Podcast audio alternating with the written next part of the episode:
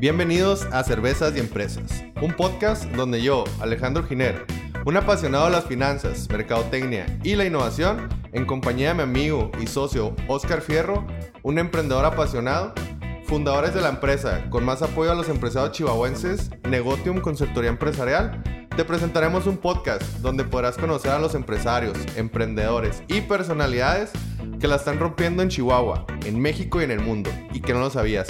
Además, nos contarán cómo fue que lograron llegar al éxito, sus mayores retos, pasiones y secretos. Y todo esto de una manera totalmente orgánica, fácil de digerir y por supuesto acompañado de unas cervezas bien heladas. Comenzamos. Muy buenas tardes a este su podcast Cervezas y Empresas. Recuerden, no usen chamarra, todavía no hace frío, no mamen.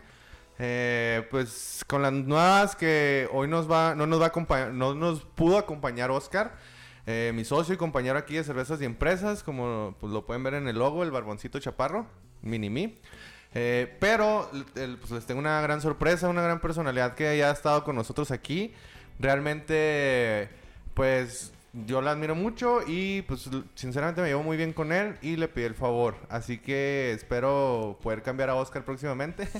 No se crean, ese tiene su lugar en mi corazón y, en otros lados. Eh, Eric, ¿cómo estás? ¿Qué onda, Alex? Muy bien, ¿y tú? Gracias por la invitación. Aquí. No, hombre, al contrario. Este... De, la banca a titular. ya, ya te subieron, güey. Ya. Ya, ya, ya, de sub 17 a... sí, es que ya hubo ahí dinero involucrado. ¿verdad?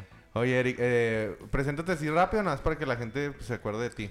Claro, eh, mi nombre es Eric Chávez, eh, empresario aquí en Chihuahua, 30 años, y pues aquí Estuvimos en el capítulo 4. En el 4. Y pues ahora estamos acá del otro lado de la mesa, eh, contentos. Primera experiencia, como la otra vez, pero interesante. Lado, ¿eh? Sí. Cambio de rol. Que cambio de rol. La primera fue pasivo y ya le tocó acá activo. no, muchas gracias, Eric. Y pues, ¿saben qué? Tenemos una, una gran sorpresa, un gran invitado. Lo veo todos los días y la neta, pues sí está guapo el güey. Y lo quise invitar. Hoy, hoy, de hecho, le presumí su, su chamarra. Nada más por eso lo invité, a ver si me la regala. A lo mejor, a lo mejor. el licenciado en comunicación gráfica, egresado de Escograf, el licenciado Edwin Torres. ¿Cómo estás, Golo? Todo bien, todo bien. Aquí, gracias por la invitación. Y la chamarra, pues te la vendo si quieres, puede salir, puede salir. Ya, ya veremos. te va a convencer, güey. Oye, este, bueno, para toda la gente le dicen Golo, así que yo le voy a decir Golo de repente. Este, realmente no sé por qué te dicen Golo, pero este, se escucha extraño. no sé si preguntar. No, claro que sí. Me dicen porque jugaba fútbol americano y este, por no decirme gordo, de cariño me dijeron Golo. Entonces de ahí, de ahí inició. ¿Jugabas con...? Jugaba con osos. ¿Con osos? Sí.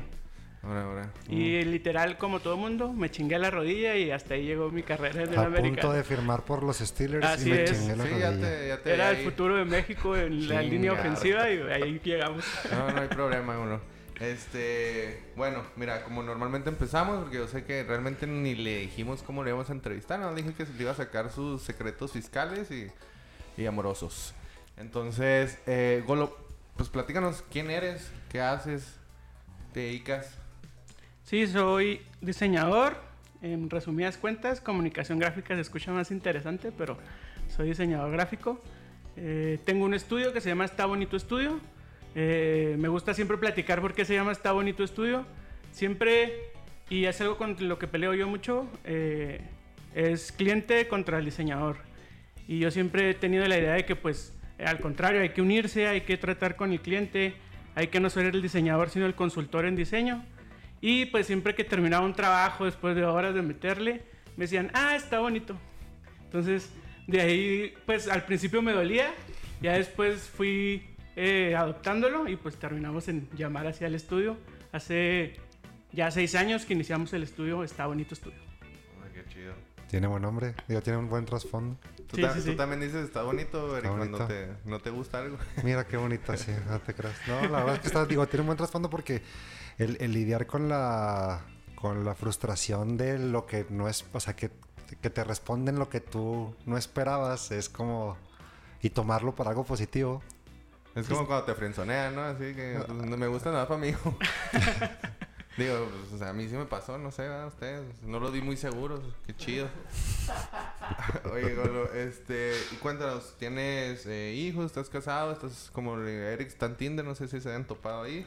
Eh, lo, lo voy a buscar, a ver. si Hicimos me- match. match. ¿Ya cambiaste tu estatus activo? güey? Ya. No, este. No tengo hijos. eh, tengo una novia con la cual vivo. Bastante bien que nos lo pasamos ahí. Desde hace poquito nos aventamos la aventura. Y pues ya llevamos casi un año viviendo juntos. No sé si es doble contexto, güey, o... o- No, no, no, no, Ah. no, no, no. Ah. Todo bien, todo Se la bien. pasan bien juntos. Juntos. Ajá. Juntos.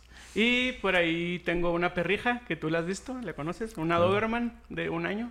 Preciosa. Algo crazy. Está bonita. Está bonita, ¿no? Por ahí va. Oye, Golo, y como, ah, bueno, siempre lo pregunto, me gusta comenzar con eso. Eh, ¿Cuál fue tu primera empresa, tu primer, o tu primer empleo, tu primer negocio? Así de, niño hasta... Te voy a hablar de mi primer trabajo primero. Mi primer trabajo me, me da un poco de nostalgia. Fue como a los. Serían como a los 14 años, yo creo. eh, limpiando brincabrincas. Y para mí estaba súper divertido. Literal era con jabón, inflar el brincabrinca y con jabón limpiarlo. Era una empresa que rentaba brincabrincas sillas y, todo este tema. Y, pues sí, estaba muy divertido. Ya después eh, de trabajos tuve muchos. Eh, fui mesero, fui cocinero. Eh, ¿Qué más? Eh, trabajé en una imprenta ya cuando estaba más en la universidad. Eh, y pasé por varios estudios en los cuales aprendí mucho. Estudios de diseño, otros de video. Aprendí bastante. La verdad, en cuatro años que salí de la universidad, comparando los cuatro años de la universidad, yo creo aprendí el, no sé, 20 veces más que la universidad, sin desprestigiar a la universidad. Pero pues es donde en verdad aprendes. Y pues en resumidas cuentas así fue. Ya después vino el, el iniciar con Está Bonito Estudio. No, qué, qué chingón, la neta. Oye, Erika, ¿a ti te gusta Hola. brinca, brinca? Brinca Brinca. más o menos. Oye, Golo, pregunta. eh, ¿Empezaste a trabajar en diseño ya estudiando eso? O sea, ya estudiando diseño gráfico o, o entraste antes o ya, o sea, más o menos en qué etapa de, de tu vida empezaste a trabajar en este... Eh, iniciar a tema. trabajar en diseño fue mientras estudiaba. Ya en- mientras estudiaba diseño. Eh, lo, mi primer trabajo, y siempre también me gusta contarlo, que tuve eh, con diseño, era haciendo tarjetas de presentación para alguien en Denver, Colorado. Y así unas señoras que tienen allá, ahí me contactó un buen amigo, el Freddy, saludos al Freddy. Este, con ellas al inicio era muy difícil porque querían todo todo pues mal, o sea, que se viera mal para que ideas extrañas como quiero que, que este pintor tenga un logotipo que sea el, el contorno de Sinaloa con una brocha de pintura y así, ¿no? Dorado. Que diga México con J. Claro, claro. Y la Virgen atrás. Este... y, y pues con ellos, aunque se escucha un proyecto o proyectos no tan, tan interesantes, aprendí mucho el cómo diseñar para determinados clientes. Yo hacía tarjetas que me decían, no, es que está muy profesional. Unos que ponían roofing, que le llaman ellos, eh, me decían, oiga, pues no, yo no hago trabajo tan profesional, la tarjeta está muy profesional. Entonces ahí vas viendo, pues, cómo diseñar para determinado mercado y sobre ya todo... segmentabas, ¿no? El mercado. Sí, y sobre todo, pues, que la marca comunique y comunique bien a quien va dirigida, porque muchas veces tenemos muy buen diseño, pero en realidad no es lo que busca El cliente. el, el- no, pues el usuario final o quien te va a comprar. Órale, qué chido. ¿Tú, tú has batallado con eso, Eric? Así de en cuestiones de, de segmentación de mercado y así. Bastante, bastante, bastante. Y sobre todo a veces como compaginar la parte entre lo que tú tienes en mente con lo que el artista te puede ofrecer, porque a veces, o sea, siento que esa es como la principal barrera que existe en este, Sí. en este proceso. O sea, porque tú puedes llegar con tal vez una idea y, y, pues a fin de cuentas contratas a alguien que es experto en el, en el área. Y cuando tal vez no, como que no tienen lo la misma idea o, el- o, o- o, como te digo, la comunicación no es, no es tan asertiva, pues siento que pueden caer como en temas de... Sí, sí, sí. Por ejemplo, el año pasado estaba dando clases, yo di clases en el ISAT. Y, y siempre les comento a los chavos que ven así, como que venían con muchas dudas y así. Algo que nunca me dijeron a mí en la escuela. Es que seas un consultor y no un diseñador. Y es algo que yo lo he proclamado mucho con, con mi equipo. Que somos consultores y no el diseñador. ¿Por qué? Y cómo es que lo logras, ¿no? Eh, ¿Por qué? Porque si no vas a terminar diseñando lo que está en la cabeza del cliente y no lo que la marca necesita, la marca del cliente necesita. ¿Y cómo lo hacemos? La verdad es que tienes que justificar todo, investigar el por qué y mientras tú y el cliente estén en, en sintonía del por qué la estás haciendo las cosas, por qué ese color, por qué esas formas, por qué el nombre, porque también empezamos desde el nombre, y lo justifiques eh, porque va dirigido a tal persona, mira este caso de éxito, mira este caso que fracasó, eh, vas a lograr que esto suceda. Porque si muchas veces te termina siendo el diseñador de alguien más y no es el punto, porque literalmente él te va a decir, ah, no, pues quítale aquí, ponle acá. Me gustaría más acá. Que también, o sea, se vale, es trabajo en, en, equipo con el cliente, pero al fin de cuentas siempre va a haber tu expertise y el, también, igual ellos, ellos conocen mucho su marca, pero pues tú los vas guiando a, a que en verdad ve, guíen la marca a quien van dirigidos. y, si, están contratando a alguien experto en el área, pues lo normal es que se dejaran guiar por este tipo de, Sí, totalmente. Digo, al fin y al cabo, eh, lo, lo, que supongo tratas de decir para... Como a todos les digo, pues es político, güey. Eh, traducirlo a, a, la, gente, básicamente estás utilizando una comunicación efectiva entre tú, el cliente, y, y como dices, el consumidor final, ¿no? Es la, eh, hacen ese, ese, ese trío. Hacer como el match. Sí, hacen ese, esa unión y dicen, oye, pues eh, al fin y al cabo es la mercadotecnia. La mercadotecnia se trata de comunicar, no se trata simplemente de lo visual, sino, oye, ¿qué comunicas con palabras, con imágenes, con colores y con hasta texturas, ¿no? Este. Y, y, realmente creo que en estos tiempos, pues ya básicamente todo se basa en eso. O sea, ya no, ya no es como antes de que pues no hay, ya no hay mucho tacto en, ay, pues voy a cambasear y de persona en persona, sino ya es más bien cuánta gente puedo atraer con una simple imagen, ¿no? Así es, así es. También por ahí yo lucho un poco con todos los diseñadores que se quejan de no somos doctores, digo, somos iguales que los doctores y, y no vas a ir a una consulta a que te digan qué ve y te vas a ir gratis, así.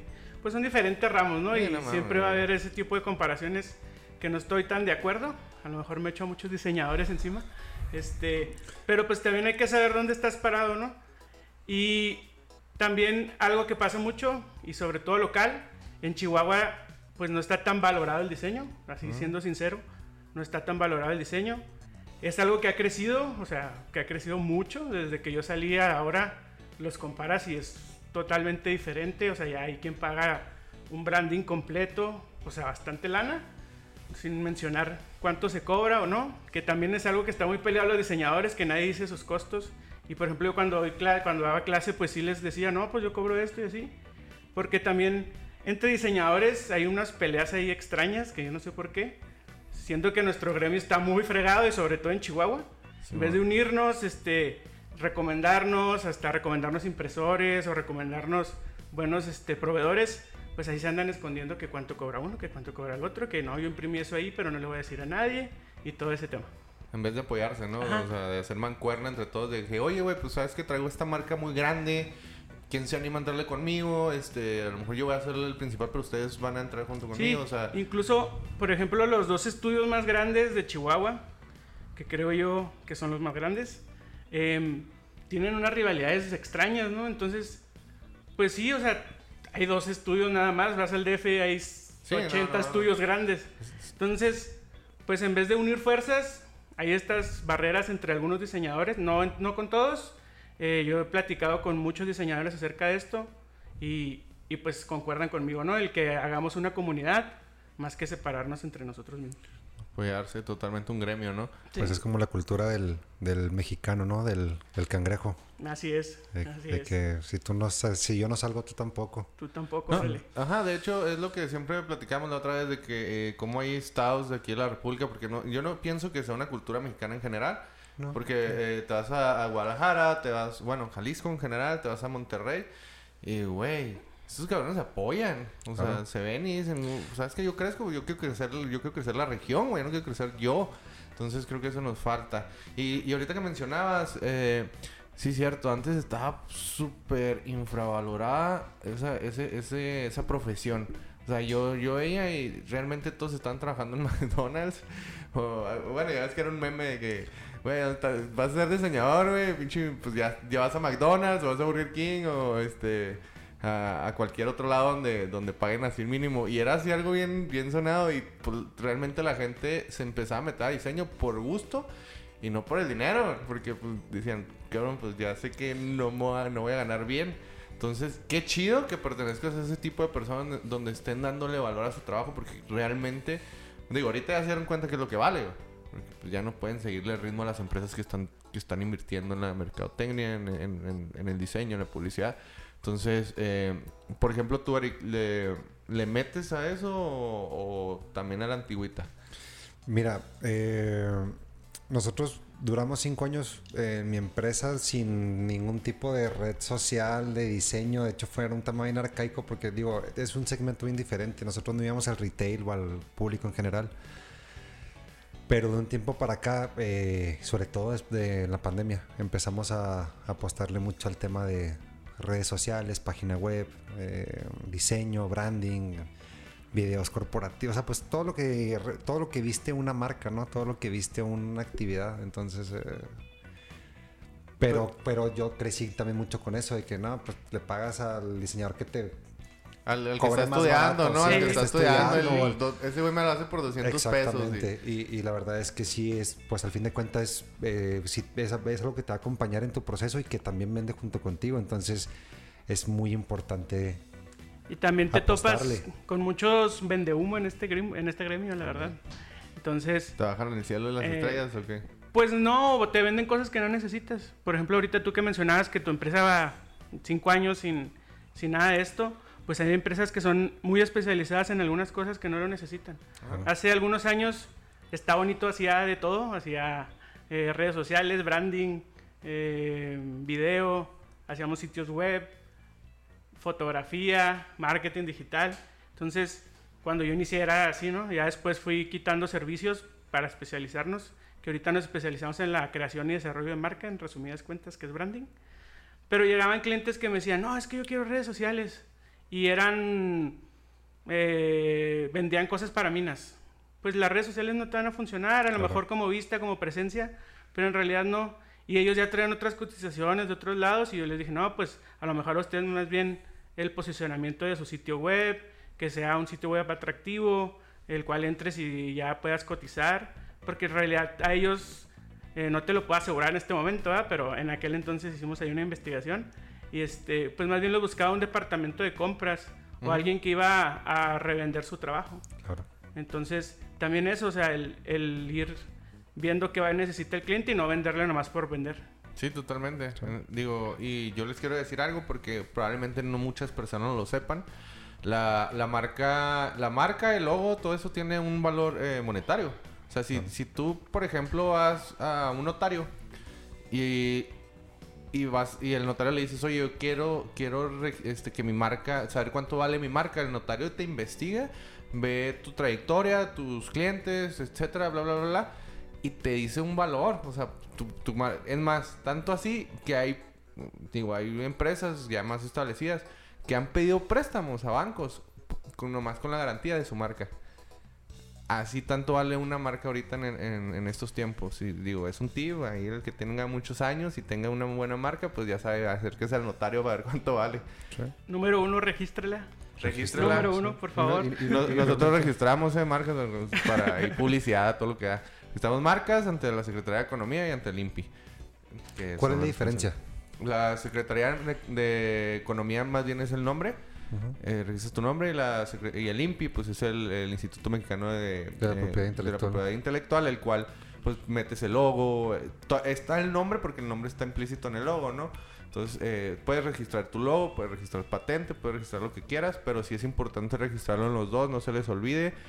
Uno está bien, pero traten de, hacerlo en las dos, en las dos, este, en las dos, en las dos instituciones. Sí. eso es muy importante, no se les pase. Oye, Golo, bueno, para pasar así más eh, a tu historia. A mí me interesa saber mucho. ¿La regaste en algunos tiempos? O sea, ¿te fue mal? Platícanos de, esas áreas de oportunidad que tuviste durante, para no decirle así pedos ni problemas, durante toda tu trayectoria, ¿no?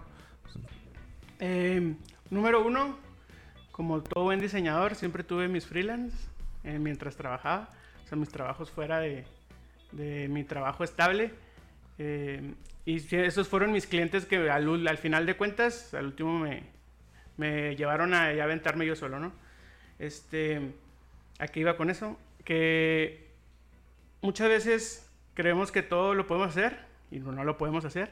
Y la verdad sí, sí he quedado mal con clientes, que yo creo es lo, lo que más me duele o los fracasos así mayores que he tenido.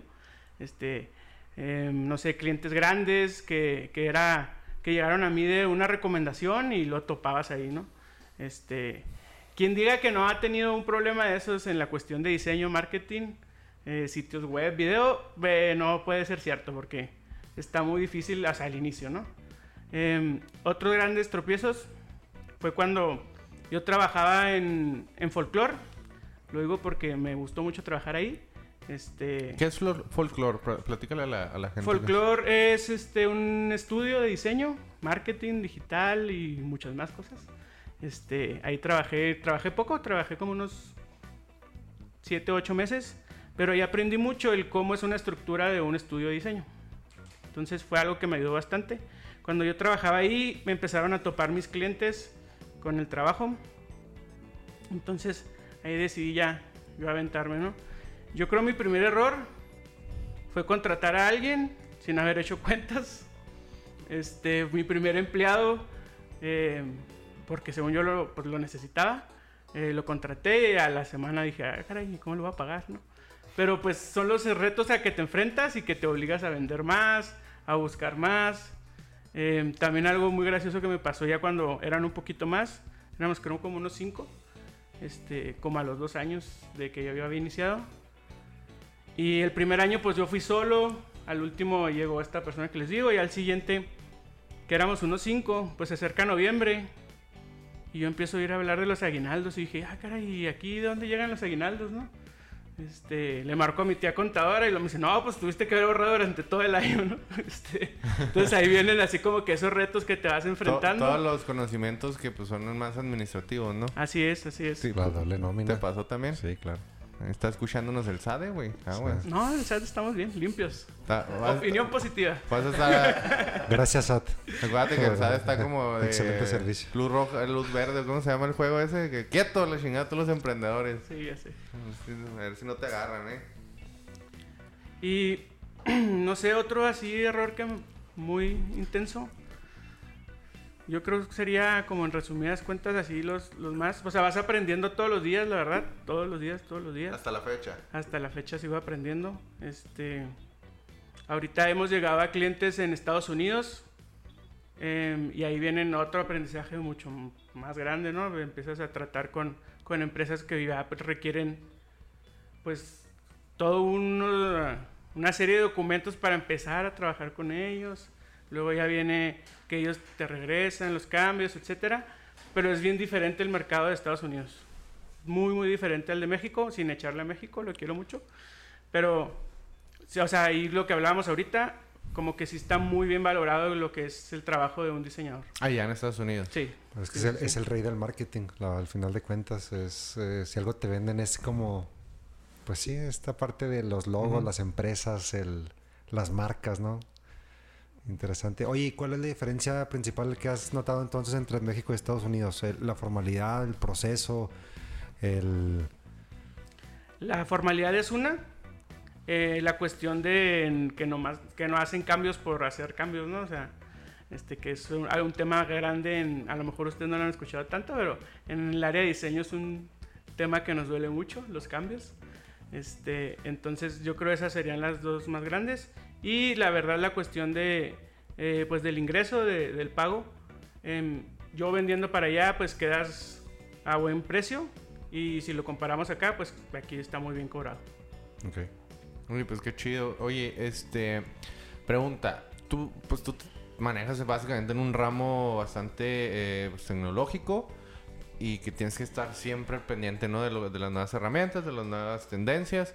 ¿Cómo le haces para siempre estar así en el mercado, o sea, por- porque pues, sí, te vas con un diseñador así normal y pues te va a volver a hacer lo mismo que le hizo el cabrón pasado, va a tener las, las plantillas y todo. Pero por lo que conozco de tu, de tu estudio, tú siempre eh, ofreces cosas nuevas eh, en cuestión de ideas, ¿no? ¿Cómo le haces para siempre estar así en, en el top de eso? Uno, eh, y lo he dicho mucho siempre, y a lo mejor suena muy fuerte, pero comer y cagar diseño, literal. Todos los días ver diseño, todos los días estar viendo diseño y también ir sacando lo que va pasando de la tendencia, este, ver tendencias que vienen, tendencias que van. Y algo muy importante que yo siempre he tratado de hacerlo en el estudio es ver la tendencia pero no subirse a ella. ¿Por qué? Porque después haces un logo que es temporal y en realidad un diseño pues debe ser atemporal. O sea, tú ves logos, por ejemplo, de grandes, grandes, grandes diseñadores como el de Banamex o el de Serfín. A lo mejor ya no, un- algunos no lo conocen, el de Serfín. John Deere. Y, y no les han cambiado absolutamente nada y se ven que los hicieron el año pasado, ¿no? Entonces, llegar a ese punto, espero y lo logre con todos mis logotipos. Este, hay algunos que sí, yo los hice hace como seis años y los veo y digo, ah, caray, o sea, todavía este, no se ven que los hice hace seis años. Hay otros que sí, porque a lo mejor me subí mucho a la tendencia, pero es algo que, que yo estoy practicando mucho con mi equipo.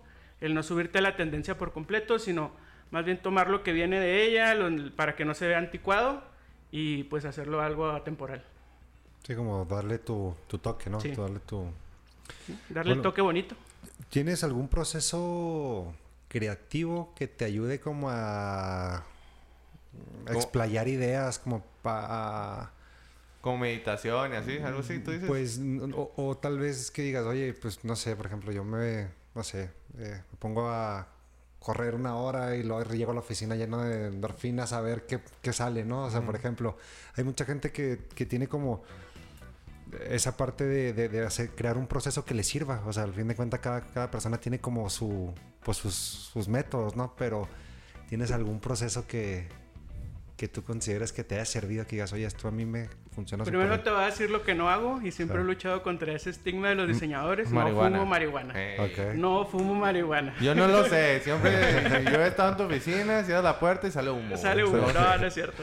Este, porque siempre, hasta los mismos clientes, cuando terminamos la primera junta, tú fúmate uno y que salga algo muy interesante, Salga ¿no? lo Y, mejor. pues, y yo siempre digo, no, la verdad no, aunque lo digan de broma, siempre he luchado contra eso.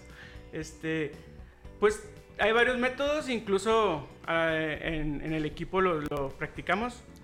Eh, uno, también hay que dejar descansar el cerebro cuando tienes estos bloqueos. A lo mejor me adelanté hasta cuando ya es más avanzado el tema.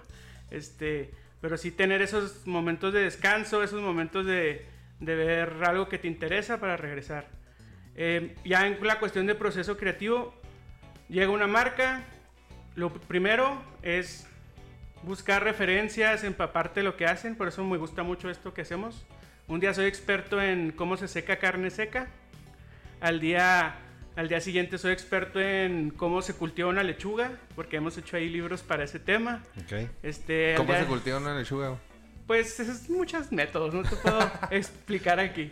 Este, pero pues todos los cuidados que debe tener, es un alimento bien peligroso, que yo no, no lo tenía tan comprendido hasta ahora. Un poco. Este, sí, pues, o sea, es, es difícil para la gente que cultiva la lechuga. ¡Pum! Menos uno para los veganos. Este, porque pues es, es muy fácil que se contamine, ¿no? Eh, y al día siguiente, no sé, ando buscando que hace un kinder porque vamos a hacer el diseño de una guardería. eh, eso. Entonces, eso me gusta mucho. Entonces ya es empaparte de cada una de las cosas, investigar. Luego ya viene, la verdad, buscar referencias. Por ahí hay un libro que está muy interesante, que está bien cortito. Platícalo, pa- parece, platícalo. parece brochure, pero este, se llama Roba como artista. Y va co- con el punto de no copiar, o sea, no, no debes de copiar, sino pues tomar la referencia, ver qué se hizo en ese tema. Si crees que lo puedes eh, usar para una marca, pues lo empiezas a desarrollar, pero que sí que tu producto final no se parezca al, al que usaste de referencia. Claro. O sea, Entonces, por ahí hacemos una lista, una, así una, le llamamos mood board, que es como una tabla donde están todas las referencias que estamos buscando, este, o que van con la marca, y ya de ahí empezamos ya a hacer este, diseños a mano, o, o incluso ya de directo del digital. Ese será así como el proceso que llevamos. Eh, ¿Qué hago cuando hay bloqueos? Que era lo, lo importante, ahora sí ya llegué a ese tema. Eh, la verdad me salgo a caminar, eh, he hecho, no sé, me pongo a ver hasta una película y luego ya regreso a, a lo que va. Y llegan ideas, o sea, a lo mejor dices, hey, ponerte una película, no sé, rápido y furioso, eh, y estoy haciendo una marca de un spa, pero a veces eh, mientras estás viendo rápido y furioso dices, ah, dale, aquí hay una idea interesante, y pues ya la vas ahí apuntando y Que vas todos generando estén todo eso. pelones y mamados. Simón, Y que corran carros. Y sean familia. Sí, que sean Sí. familia. Por favor. que sea Oye. un spa Fast and Furious. Oye, qué chido, este... Bueno, más o menos tú supongo que eso es más o menos lo que nos platicaste, ¿no? ¿Tú corres? ¿O, o Sí. qué haces? secuestras gente? ¿De qué? ¿Secuestras gente? ¿Qué más haces? Eh, mercado negro, todo. Órganos no, te y todo, no, pero o sea, en el sentido es de que, por ejemplo, eh, se me hace bien interesante esto que platicas de la creatividad, de tratar de tomar referencias, porque también siento que en el afán de, de ser tan creativo puedes caer en el falso dilema de, de decir algo creado completamente por mí, cuando realmente pues todo lo que tenemos son referencias y tratamos de agarrar lo mejor de ellos para crear algo Original. no antes visto, original. Sí. Entonces, eh, eso se me hace bien interesante eso en, este, en este proceso. Digo, y ahorita ya realmente nuestro subconsciente se maneja de tal manera que nosotros pensamos que es original, pero ya nada es original. O sea, como tú dices, tomamos las cositas de cada cosa y nuestra memoria nos juega ahí el truquito y... Ah, se me ocurrió esto. En realidad lo, viste, lo pudiste ver en algún momento de tu vida. Y digo, sí, lo combinas con ciertas cosas y, y se convierte en algo tuyo, ¿no?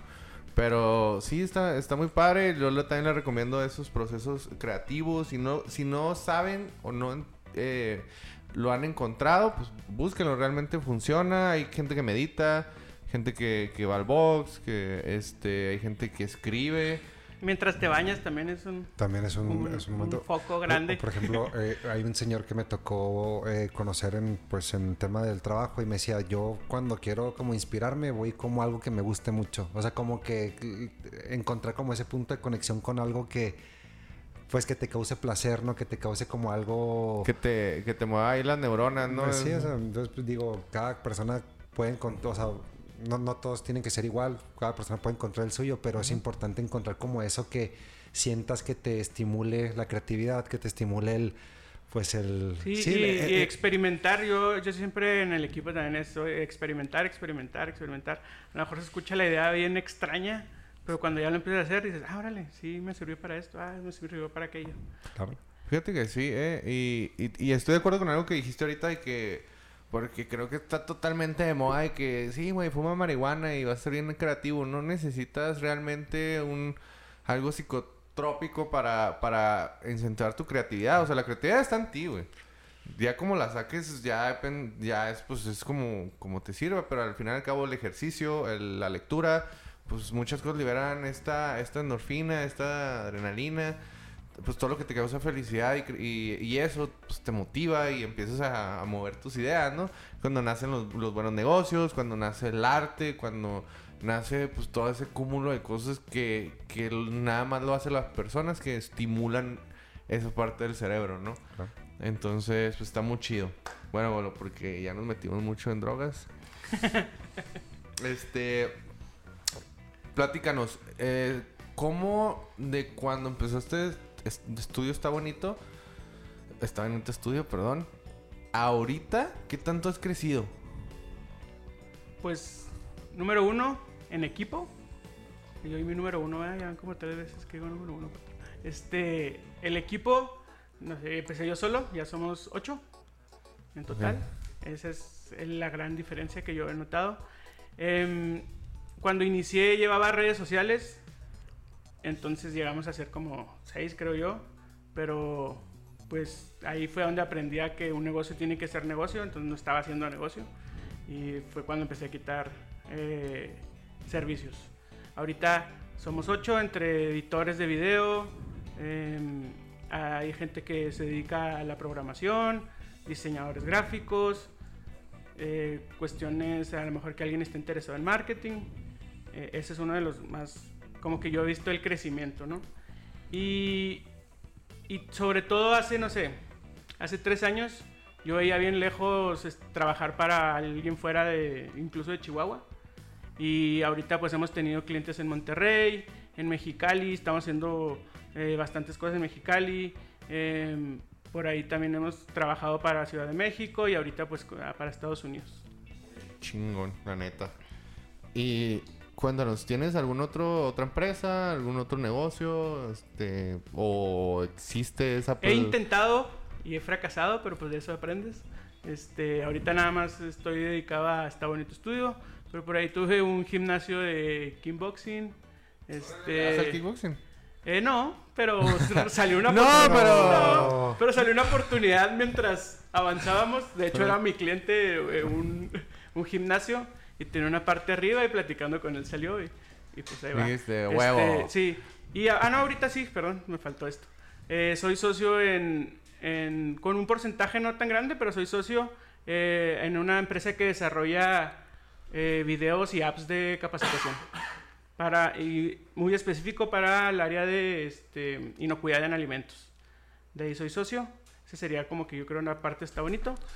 Pero fuera de ahí he tenido así como el kickboxing así, lo he intentado y luego este ya en el camino pues veo, no, pues ya no está haciendo negocio, ya sí está haciendo negocio. El kickboxing se lo terminamos pasando a alguien más y ya pues a dedicarme a, a lo que es está bonito estudio. Oye, Golo, ahorita comentaste de que te diste cuenta de los uh, servicios que ofrecías y que fuiste dejando de lado porque te diste cuenta que uno no era negocio. Platícanos un poco más cómo fue ese proceso, porque al fin de cuentas es bien interesante cuando vas empezando, como que en el día a día, te, te pasa el día a día por encima, que de repente como que no te, no te tienes a analizar que en verdad te es negocio y que no. Y creo que es un error en el que caen muchos los emprendedores, que de repente por querer agarrar todo acabas abarcando muy poco, ¿no? O sea, pues como el dicho, como el refrán. Todos los refranes son muy ciertos. O sea, que exactamente. Pero en qué momento o cómo fue ese, ese proceso en el que te diste cuenta de que hoy sabes que, por ejemplo, de estos 10 servicios que ofrezco, nomás 3 me son negocio y los otros 7 no? Porque eso es bien interesante para acabar de perfilar bien tu segmento de mercado hacia dónde te, hacia dónde te vas a ir. Sí, Por ejemplo, con las redes sociales, yo pensaba que era negocio porque éramos muchos y, y corría el dinero cada mes porque pues es algo mensual. Es como una renta. Este, sí, es como una renta. Pero con todo respeto a quien lo hace y lo hace bien, y a lo mejor yo lo hacía mal, este, em, es bien desgastante porque es trabajar con todos los clientes todos los días a todas horas, ¿no? Ok. Porque, porque no está mi publicación, porque esto, porque el otro, etcétera. Entonces, yo lo vi más que por el lado de del dinero porque corría, pero pues tenía mucha eh, nómina. Em, lo vi por el lado del desgaste que estábamos teniendo todos, o sea, hasta el ambiente empezó a cambiar en la oficina, que es algo que siempre procuro este, tener bastante. Entonces fue cuando dije, no, pues a lo mejor me senté a hacer números, vi no tanto que no me diera, sino vi que daba más y que podíamos este, todavía crecerlo para que diera más y fue como decidí empezar a quitar servicios. Eso está muy interesante, fíjate que eh, es algo que pocos lo hacen. Eh, las pruebas prácticas de, de estudios de mercado. Normalmente los estudios de mercado tradicionales pues es poner encuestas, ¿no? Ir a preguntar, etcétera. Pero hay otros diferentes. Hay, hay, hay unos que, que son pruebas de mercado físicas, como por ejemplo las tiendas estas de... eh, había un- una tienda de ropa que iba a iniciar, tenía inversiones y todo, en, un, en varios malls de Estados Unidos. Puso sus tiendas, pero nada más puso la fachada. Entonces empezó a contar la gente que entraba. Ese es un estudio de mercado práctico. Nosotros eh, en la consultoría, eh, y si- obviamente sí hice un estudio de mercado tradicional y luego ya viene el... Y, y sí, ahorita estamos haciendo un, un estudio de negocios práctico, en el cual también, de igual manera, pero la, importancia, y es lo que tú decías, Eric, nosotros estamos conscientes. O sea, nosotros estamos conscientes de, oye, vamos a ofrecer esto, pero en seis meses nada más nos vamos a quedar con, con tanto. ¿Y, ¿Y cómo lo vamos a hacer? Yo les, les recomiendo, usen la ley de Pareto. Eh, el 80%, 70% de sus ingresos, quédense con eso. Y el 30 o 20% de los, de, los, de los otros servicios que den ese porcentaje, quítenlos. Utilicen esa ley de Pareto y esa utilícenla en todas las cosas que puedan. Porque normalmente así es, ¿eh? O sea, hasta... O sea, siempre va a haber unos servicios que den el 80%, el 70% y los servicios que nada más dan 20, O sea 30. Y consume... Y esos servicios raramente, ese 20% consume el 80% del costo y los otros servicios el 20. No, y es costo, es tiempo, es energía, es, eh, es todo lo que te conlleva ofrecer algo Exacto. que realmente tú piensas que te es negocio y no lo es. ¿Mm? Por eso cuando te tienes a analizarlo y dices, ay, canijo, esto no me es negocio, pues vámonos, o sea, lo quitas. Exacto. Pero pues, tienes que pasar ese proceso como de, de maduración y pues, a todos nos llega en diferente momento, pero Ajá. por eso te preguntaba. Digo, y, y es la experiencia, ¿eh? Porque, como te digo, si hagan, no tiene nada malo que lo hagan, pero háganlo consciente. Háganlo consciente, con tiempos y presupuestos. De que voy a llegar a los seis meses, en seis meses voy a analizar otra vez mi empresa, porque hasta ahí quiero invertir y de ahí agarro lo que necesite. Entonces háganlo consciente, no tiene nada de malo, prueben, pero prueben de buena manera, planificadamente. ¿Por qué? Porque pues cuesta a veces el, la Por empresa. ejemplo, eh, en su momento una vez me tocó ir a una conferencia de una persona que empezó a desarrollar un tema, una aplicación contable, una página contable para, pues ay- ayudaba a las pymes a, a llevar la contabilidad o los números de una manera más práctica. Ah. Y pues el desarrollo in- requiere inversión, equipo, etcétera. ¿Y qué fue lo que hizo? Subió como, subió, registró su marca, subió una página prototipo de lo que hacía y la fue monitoreando mes a mes. Una prueba de estudio práctica y de repente vio que tenía 100 mil visitas y dijo, esto puede ser negocio. Porque Sí. a la gente le interesó lo que ofreces, aunque no tengas el, el, El producto. el producto, aunque no tengas el... Sí. Es como hace poquito, perdón que te interrumpa, hace poquito estaba escuchando a Maurice Diergui y otra persona que tienen un- varias empresas y esos, esos güeyes, fíjate, se encargan de, producir star, eh, ellos se van más por el startup, ¿no? Pero eh, hay programadores, este, ingenieros, licenciados, bla, bla, bla. Y ellos nada más invierten 20 mil pesos en la idea. ¿Cómo le van a hacer? No sé. Pero invierten 20 mil pesos en la idea y venden un producto. Pues no existe el producto, pero lo intentan vender. Sí, el, famoso producto mínimo viable. Ujú. Y lo que hacen, fíjate que tiene inteligente, lo que hacen es, tipo, abren una página, vende, no sé, guaraches. Y cuando ven que el cliente le va a comprar, le llega un, un pop-up y lo... eh, no, todavía no ten- contamos con el producto, pero eh, tal día te vamos a, a decir. Y a esa gente que le, que, que le, que le picó, se los daban gratis después, o les daban cupones, etcétera. Pero ya había una prueba de mercado factible y dijeron, oye, pues sí funciona, pero fíjense, nada más 20 mil pesos para una prueba de mercado. Sí, te evitas un, ma- te, te evitas un fracaso, un madrazo de, de lana o de tiempo, de Y ya está súper medido lo que vas a vender. Exacto. Ya puedes empezar a hacer o que sí o que no. análisis de por dónde va Olo, todo. y a ver, este... Bueno, últimamente lo hemos preguntado, se me hace que también te lo preguntamos, Eric. ¿Qué, recomiéndanos un libro chido para las personas o audiolibro, porque yo sé que mucha gente no le gusta leer. Fíjate que yo tengo un problema con leer, lo acepto. Este, no sé si mi déficit de atención va a batallo. Este, pero en- yo creo, en realidad he leído como tres libros en mi vida. El de les que decía Roba como artista, este, lo leí porque totalmente distinto a cualquier libro. O sea, parece, como les decía, una revista o algo así. Revistas leo mucho. Em, pero algo a mí que me ha funcionado mucho en la cuestión de negocios, mientras trabajo, siempre estoy escuchando ya sea un podcast, este, YouTube, audiolibros también, de todo un poco. Por ejemplo, eh, es uno español que se llama Emprende Aprendiendo, no sé si lo, han, si lo han visto o lo han escuchado porque también está como podcast. Y de ahí hay, hay, eh, hay un- dos secciones, una donde dice como historias de empresas eh, grandes y por qué. Y está bien interesante que al último hacen un análisis del por qué son exitosas o del por qué fracasaron. Órale, qué. Entonces, eh, pues ahí vas aprendiendo como que muchos detalles. Eh, y tienen otras secciones ya donde hablan de temas en específico de todo lo que es este emprendimiento. Órale, qué chido. Yo pensé que ahorita me ibas a decir que historia 1 de, de que la prepa. Sí, la Biblia. La, bi- la Biblia. Ah, la Biblia nadie se la ha leído. en el- ¿Conoces a alguien que haya leído la Biblia completa? Sí, fíjate.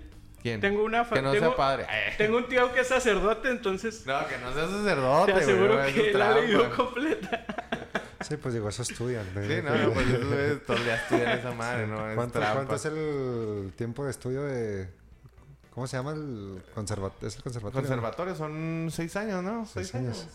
Un Seminario, seminario. sí, seminarios. El conservatorio es el de música. Sí, Sí, sí, sí, pero- seminarios son... No Sí, Sí. son 6, 7 años. Son creo yo. seis años, me parece que son tres años de teología y, y otros tres años de, diferentes materias.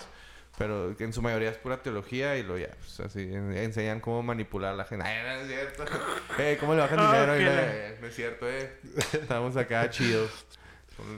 Muy chidos. Eh. Nos pueden aportar en Patreon.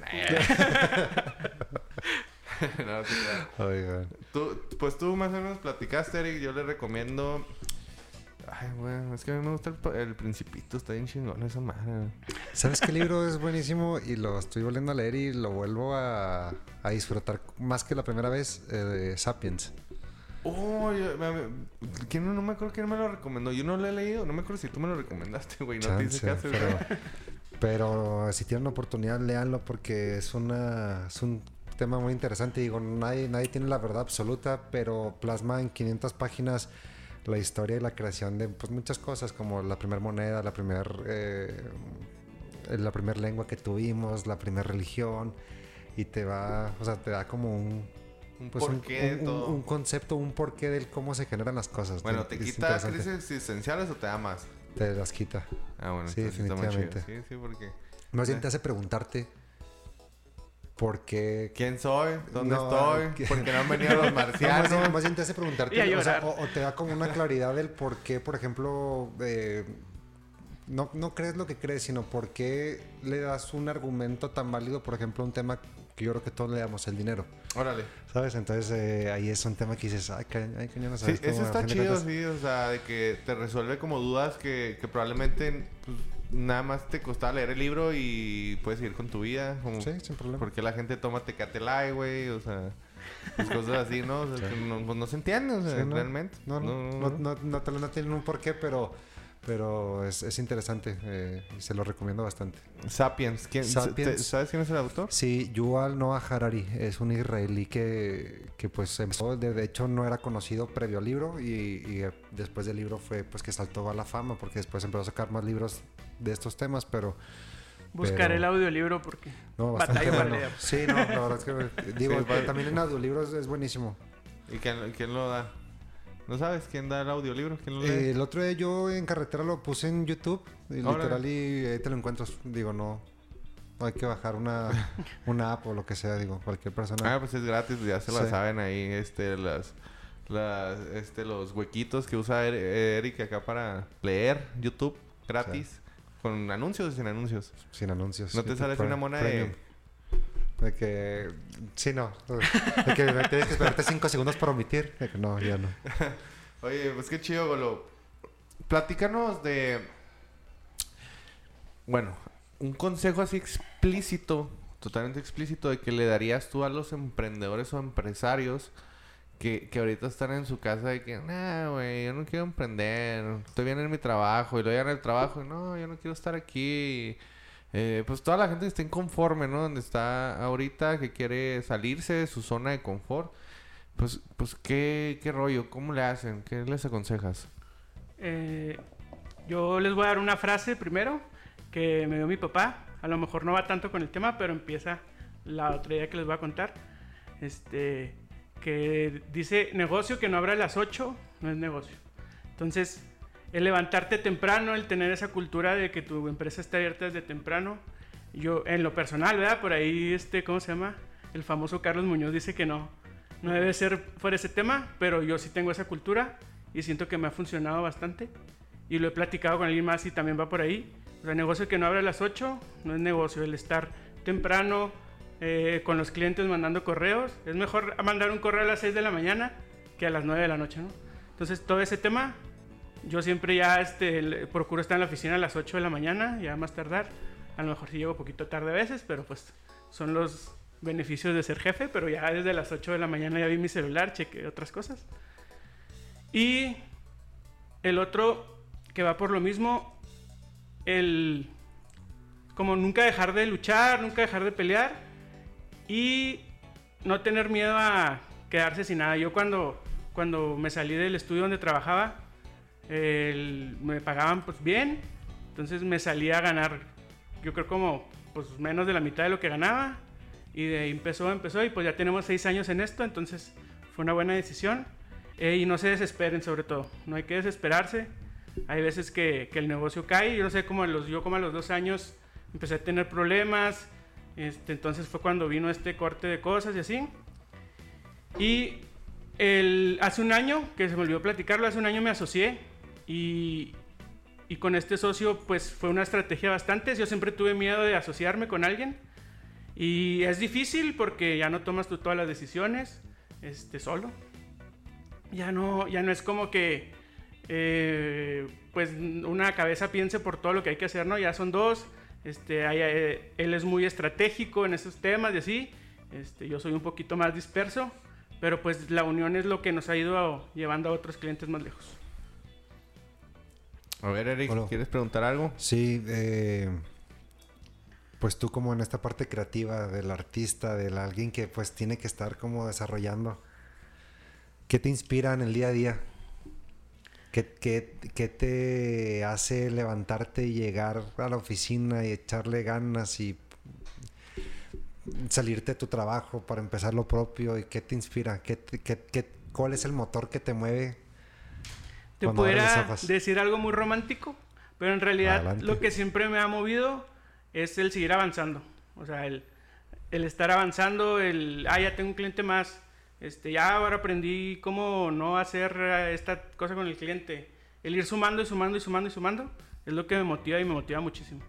El, el sentarme ahorita y ver a Edwin de hace, no sé, seis años, que a lo mejor no podía ni hablar en público o batallaba para llegar con un cliente o incluso batallaba para cotizar la cuestión de, no, pues es que le va a cobrar mucho.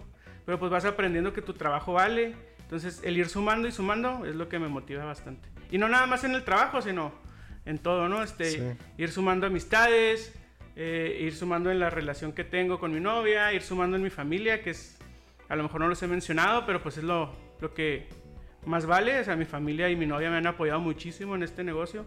Me han visto eh, derrotado a lo mejor y me han dicho, no, órale, síguele, no pasa nada. Y pues aquí seguimos. Ese agradecimiento habla mucho de la persona también porque ese saber agradecer el apoyo que se dio. sí, yo creo que, no hay... o sea, muchos empresarios lo dicen, pero lo dicen muy seco, ¿no? Y aquí a Bolo se le nota como el, sentimiento de que sí, de que ahora levántate unos frijolitos, un chile con queso y vámonos. Y a darle. A darle. A camellarle. Mi papá falleció y eh, con la frase de el que negocio que no abre a las 8 no es negocio y también siempre nos decía darle, es también algo muy, muy motivante. Eso te quedó mucho. Sí, machín. Pues que, que en paz descanse tu papá, que nos esté escuchando allá donde esté.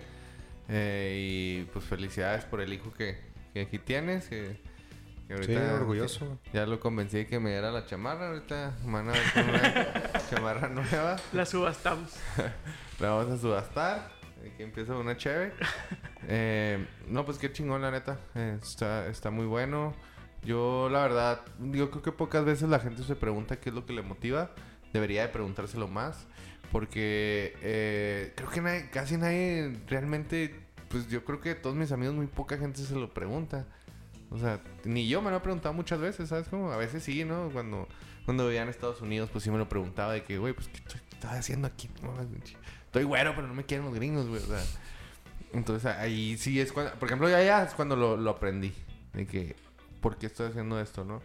Y ya entra amor propio, familia, novia, este, dinero, que no tiene nada de malo querer dinero, eh, o sea, nada te hace... No, para nada. Eso no te hace malo.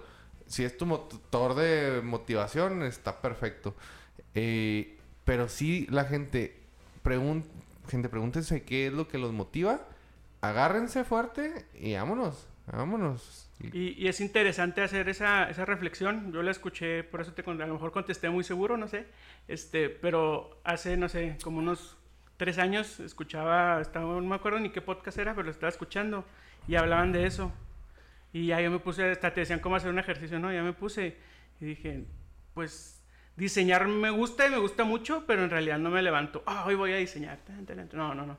Este, sino siempre ha sido como el ir avanzando, ir sumando conocimientos ir sumando por aquí, ir sumando por allá, ir sumando una amistad, eh, ayudarle a un amigo, ayudarle a mi familia. O sea, el, ir sumando me, es lo que me levanta, la verdad. Y, al fin de cuentas, esto es lo que te da eh, una pasión o un motor o una inspiración eh, en los momentos más en los días más duros que todos los tenemos, o sea, todos nos Sí. levantamos con un, híjole, güey, qué hueva esto, qué Exacto. esto, eh, eso, ese motor, esa inspiración o esa pasión, como le quieras llamar, es la que te impulsa a, ¿A a hacerlo en los días más chidos y a hacerlo en los días más bajos, que te digo, pues de manera natural a todos nos dan, entonces... eh, está chido. Y, y, y- y pregúntenselo porque como dice Alex eh, es un tema que que si logras encontrar una respuesta que te llene, probablemente logres, pues no sé, o sea, como eh, darle un sentido del por qué vas a hacer lo que vas a hacer o por qué haces lo que haces. Sí, exacto. Y, y también que sea lo primero que pienses en la mañana, también lo escuché en aquel entonces. Es muy motivante, o sea, igual como dices, bueno fuera que todos los días nos despertáramos, ah, qué buen día para trabajar, o qué buen día para seguir Hola, en señor esto. Sol. Sí. ¿Cómo has ojalá estado? todos los días fueran así. Pero- este, pero pues la verdad es que no. eh, y no conozco a nadie que lo haga, la verdad. Entonces, se me hace muy difícil. Pero el, el ya en el día, ya que iniciaste el día, volver a pensar en, en lo que estás haciendo, cómo lo estás haciendo y por qué lo estás haciendo, es, es muy interesante. Sí, está chido. Fíjate, yo soy de las personas que a mí me encantan los lunes, güey. Porque tengo todo el fin de semana para hacerme toda esa autorreflexión. Yo empiezo, me parece, parece así como que, ¿dónde están tus hijos? Son las 10 de la noche, esa mamá. Pero no, yo, yo, me- yo el fin de semana, no sé, me voy al cerro, camino y la chingada. Y me, me empiezo a poner metas durante todo el fin de semana, objetivos. O sea, yo lo aprovecho para eso, ¿no? Aunque me vaya, aunque me vaya a cenar, aunque me vaya con una chévere, con unos amigos. Yo aprovecho mis fines de semana para pensar justamente así como que, güey, ya la cagué la, semana pasada, no hice esto, esto, esto. Vámonos. Y neta, para mí, mis lunes es el mejor día de la semana. Para mí. Sí, es que es, es el, es el significado que le das al- a lo que va a pasar, digo, porque Ah. todos los, o sea, el lunes va a llegar y si y, tú, y, lo puedes tomar de dos maneras, básicamente puedes decir, híjole, güey, ya se acabó el fin de semana y es lunes. Y es O la otra es, oye, güey, es lunes, es el inicio de algo que puedes Sí, güey, aprovechar que- para crear Exacto, lo que quieras como- crear, güey, o Sí, dedicarte sí. a lo que te quieras dedicar. Es como el cristal donde se mira y el programa, Mm, ¿sabes? O mm. sea, Sí, y si todos los lunes son malos, pues algo está pasando mal también. Sí. Como decíamos que no todos los días te levantas contento, también si te levantas todos los días al revés, pues eso sí está, Sí, sí está eso sí no es normal. No, y, de- y debe de ser frustrante, o sea, digo, y si, y si les pasa, pues eh, interiorícenlo y pregúntense el por qué, ¿no? O sea, de- porque pues, definitivamente algo no estás disfrutando de tu día o de tu vida, entonces, Sí, sí. Oye, bueno, vamos a Sí, ya, pasar a vamos a la... empezar como gurú de inteligencia emocional Sí. y todo este tema. Sí, ya, ya. este, Y no estamos tomando marihuana, ¿eh? No mames. sí. Nos estamos comiendo. Este, no, oye, este, Golo. Ya así como última sección. ¿Qué es lo que te gustaría que te hubiera enseñado de, de, de, de joven? Que, au- que digas ahorita, güey, me hubiera gustado que me enseñaran esto. Sea, no mames. Híjole, está complicado. Eh, de, por ejemplo, en mi familia, nadie había tenido un negocio hasta ahora que yo ya empecé con el negocio. Entonces, yo creo que ese sería el primero. Y incluso en la escuela nadie te enseña a, a cómo llevar la conta mínimo, a cómo que debes de pagar impuestos, ahorita que lo comentamos. Ese sería uno. Y dos, a escucharme, que es algo que como que nunca lo hice. Como una Hasta- introspección. Sí, hasta ahora que ya es todo más grande, o sea, ya es como que, oye, pues estás haciendo estas cosas mal por algo. A ver, güey, ¿por qué está ahí? Y no nomás en los negocios, no en todo. Este, ¿Por qué no estás a gusto con esto? ¿Por qué no estás a gusto con aquello? ¿Qué pasa de aquí? Sí. Normalicemos la terapia, por favor, todos. Hombre, güey. Este- Yo creo que ahorita que acabamos el podcast nos vamos a quedar pisteando y platicando acá bien fumadamente. Este, Filosofando. Normalicemos la, Filosofando. la terapia. Y, y yo creo sería así como que las dos cosas. Porque en la cuestión de negocios, pues lo aprendí a golpes. Em, y en la cuestión esta de, de pues sí frenarte un poquito a ver qué viene, qué va, qué hiciste mal. Y no, no repito, no solamente en los negocios, ayuda bastante. Y es un carrusel de emociones.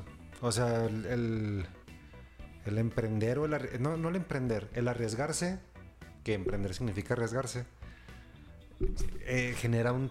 Genera un Te puso tema- nervioso esas palabras, güey. No, Te- no, pero te- es que sí generan un... O sea, eh, El otro Sí, estaba ¿no? platicando con un amigo y me dice, oye, a mí me gustaría platicar algún día sobre el, eh, la parte emocional que sin- del, detrás del emprender. Mm, o sea, lo que, lo que un emprendedor lleva emocionalmente, desde la ansiedad, desde la incertidumbre, desde el riesgo, desde... Pues hay, hay gente que tal vez no apuesta mucho en su emprendimiento, pero hay gente que lo apuesta todo. O sea, Todo. es, es, es Sí. un all-in. O sea, es un... Y, y yo, creo que la gente que lo apuesta todo son los, son los que ahorita ve- ven de que, güey, no mames, pues sí, pero ese cabrón tiene, pues sí, güey, ese cabrón tiene todo eso porque se la rifó, abandonó güey. Se- todo, Se, la rifó, se la rifó. para llegar a donde está. Exactamente, Y, güey. y como no tenía ya nada que perder porque básicamente dijo, güey, no tengo nada porque ya lo aposté todo en esto, vámonos. ¿Eh?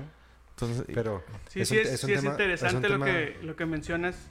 Sobre todo así como que a lo mejor la gente que, se, que nos hemos arriesgado, pues vamos a, a tener así un chorro de, de carne de donde sacar. Este, porque sí, o sea, yo siempre he sido como muy susceptible a los cambios y cuando me lancé a ya emprender mi negocio, eh, regresé con el psicólogo y ahí mediando las cosas y a darle, ¿no? Sí, sí, suena Bueno. interesante, ¿eh? Deberíamos hacer Y- un libro, güey. La psicología detrás del, emprendedor. del emprendedor. Está chingón, güey. Y eh, la, la foto Y ahorita luego así así de de- depresión, güey, ansiedad, Sí, ¿eh? ¿No? Y, y son- obesidad, güey, un chingo de mamadas, güey. Esa pedrada estuvo muy derecha. Esa No, no puede. No, no, güey, están de moda los gorditos, Ah, güey. bueno, O bueno. sea, no, no, no, o sea, ya obesidad son los ya más grandes, güey. Ah, ok.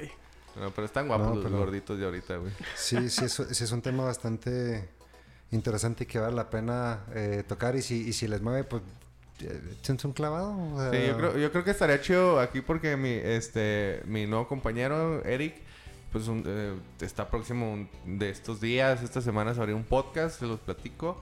Y pues ahí sí podemos hablar, güey. Lo, lo explayamos allá. Ahí, ahí sí pueden fumar Sí. lo que quieran, no hay pedo. Lo que sea. Me Sí. invitan, yo no fumo, pero me Sí. invitan. No, güey, pero te va a pegar el humo, cabrón. Ay, no. Los humazos. Este, bueno, ya porque ya se nos acabó el tiempo. Aquí Rubén, como siempre, ya nos, este, ya me veo feo. Siento la mirada, aunque no lo crean. Estoy como Spider-Man, güey. Tengo el doble sentido acá.